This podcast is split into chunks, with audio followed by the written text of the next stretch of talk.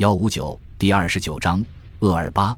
旅途中最富戏剧性的时刻很快到来。几天后，在拉夫雷镇以南几百码的地方，拿破仑在两座山林夹着的狭窄地带碰上第五战列步兵团的一个营。该地如今叫香芋草地。波拿巴分子的传说称，拿破仑站在这个营面前，完全处于其射程之内，保护他的帝国禁卫军人数少得多。接着，他往后一扔标志性灰大衣，指着自己的胸口。问士兵是否想对他们的皇帝开枪，士兵扔掉滑膛枪围住他，这证明他的魅力仍有效力。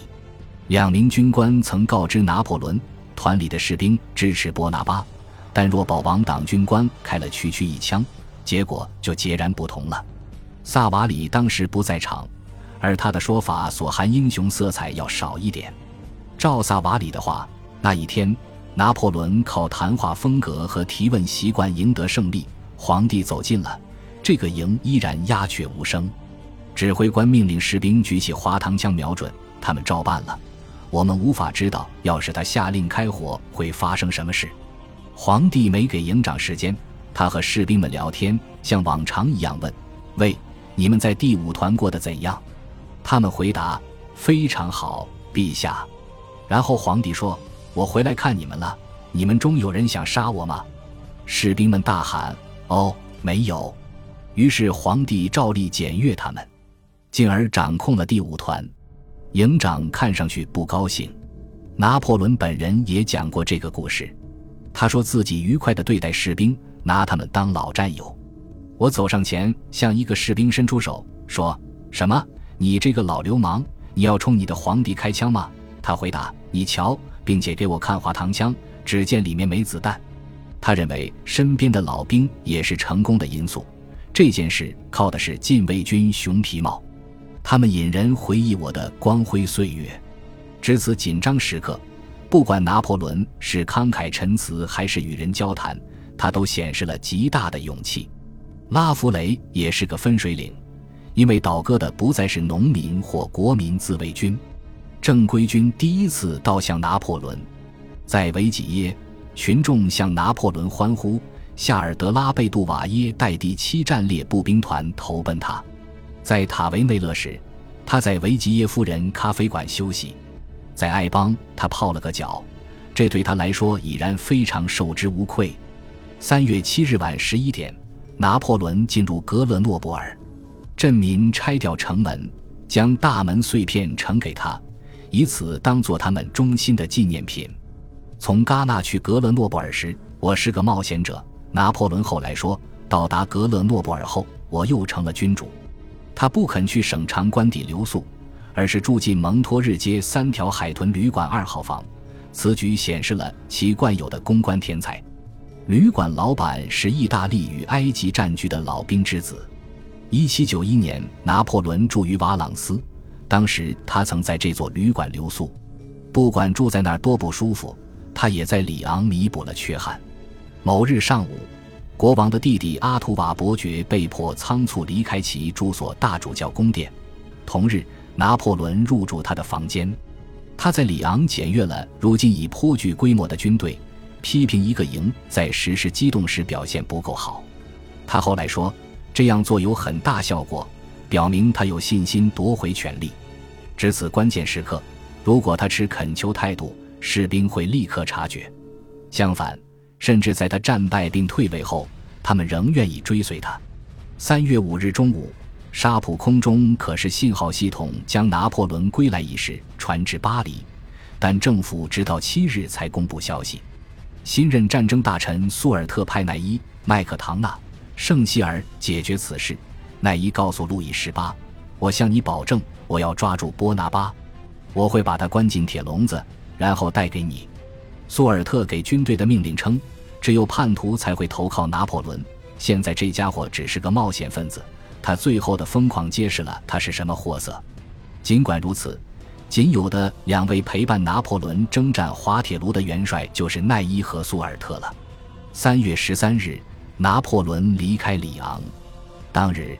仍在开会的盟国颁布了《维也纳宣言》，带着骚乱与动荡的计划返回法国。他让自己失去了法律的保护，并向世界宣告不能与他媾和或停战。有鉴于此，各国宣布，拿破仑·波拿巴已将他本人置于国民与社会的关系之上。身为世界的敌人和扰乱者，他把自己变成公众的复仇对象。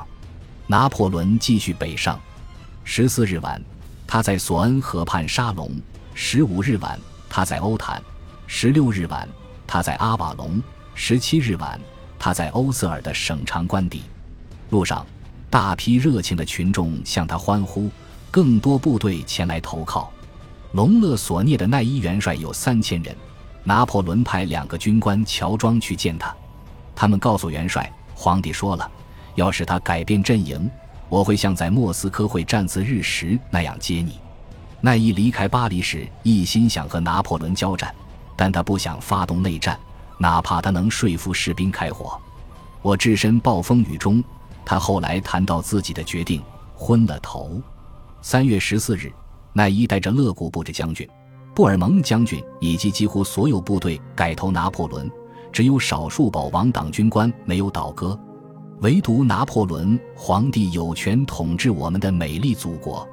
奈伊告诉他的部队，他后来说，军中盛行波拿巴主义，他不能徒手逆转大潮。十八日上午。拿破仑和奈伊在欧塞尔相会，但是元帅带来了一份文件。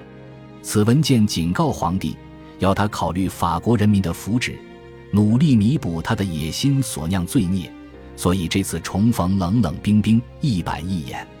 拿破仑没有像莫斯科会战次日时一样对待奈伊，而是询问他军队士气、东南部省份的情绪以及他向地荣行军的经历。奈伊简要回答一番。然后奉命进军巴黎。十九日，拿破仑在茹瓦尼用午餐。下午五点，他到达桑斯。晚上，他在约讷河桥村吃饭并过夜。三月二十日凌晨一点，他前往枫丹白露宫，阔别白马亭十一个月后，他返回此地。当日凌晨一点三十分，在杜伊勒里宫，人们把痛风患者路易十八抬进他的马车，然后他逃离巴黎。路易十八先是去里尔，当地卫戍部队似乎态度不善，于是他进入比利时，在根特静待事态发展。拿破仑向来尊敬周年纪念日，他想在二十日进入巴黎，因为那天是罗马王的四岁生日。果然，当晚九点，他进入杜伊勒里宫，再次成为事实上的法兰西皇帝。杜伊勒里宫庭院挤满士兵与平民。他们来见证皇帝的回归。接下来发生了什么？有多种说法，但所有版本一致认为，拿破仑的归来引发了激烈的喧闹与普遍的拥护。莱昂·米歇尔·鲁杰上校曾在意大利卡拉布里亚、加泰罗尼亚作战，他和战友在杜伊勒里宫楼中旁走动聊天。这时，非常简朴的马车突然出现在河上侧门边，车旁没有任何护卫。有人宣布皇帝回来了。马车进来了，我们都冲过去围住他们，并且看见拿破仑走出马车。接着，人人都激动得发狂，我们混乱地向他扑去，我们围着他，我们紧紧拥抱他，我们差点害他窒息。这是史上独一无二之刻。每当回忆当时之景，我的心仍会快乐的砰砰狂跳。像我这样幸福的人，见证了这次奇迹般的回归。见证了在十八天内不费一滴血就穿越二百英里法国国土的旅程之果。直到当日早些时候，迪埃博将军还在守卫巴黎南部，对抗拿破仑。就连他也觉得无可阻挡的狂潮瞬间爆发。你会觉得天花板要塌了，我好像又变成了法国人。我激动万分，大叫大嚷，力图向人群证明我要向他效忠。什么也比不上我那时的激动心情与呼喊。拉瓦莱特回忆道：“拿破仑走上杜伊勒理工楼梯，他像盲人一样步履缓慢，半闭两眼，向前伸出双臂，只用微笑表达自己的喜悦。欢呼的支持者挤得太猛了，结果他进入寓所后，人们费了一番功夫才关上门。当晚，莫里安来到贺皇帝，拥抱他说：‘够了，够了，我亲爱的。’”恭维的时刻已然结束，他们让我来时，他就过去了。始自如昂海湾的传奇旅程结束后，巴黎轻松地完成政权更迭。有人记载了这样一件事：当晚，杜伊勒里宫觐见时，地毯上印着的百合花可以被抹去了，而在花下面仍然可见昔日拿破仑帝国的蜜蜂。所有女士立刻着手工作。一名目击者谈及西班牙王后朱莉、荷兰王后奥尔唐斯以及回来侍奉他俩的侍女时道：“不出半小时，地毯又变成了帝国的。”他们非常开心。感谢您的收听，喜欢别忘了订阅加关注，主页有更多精彩内容。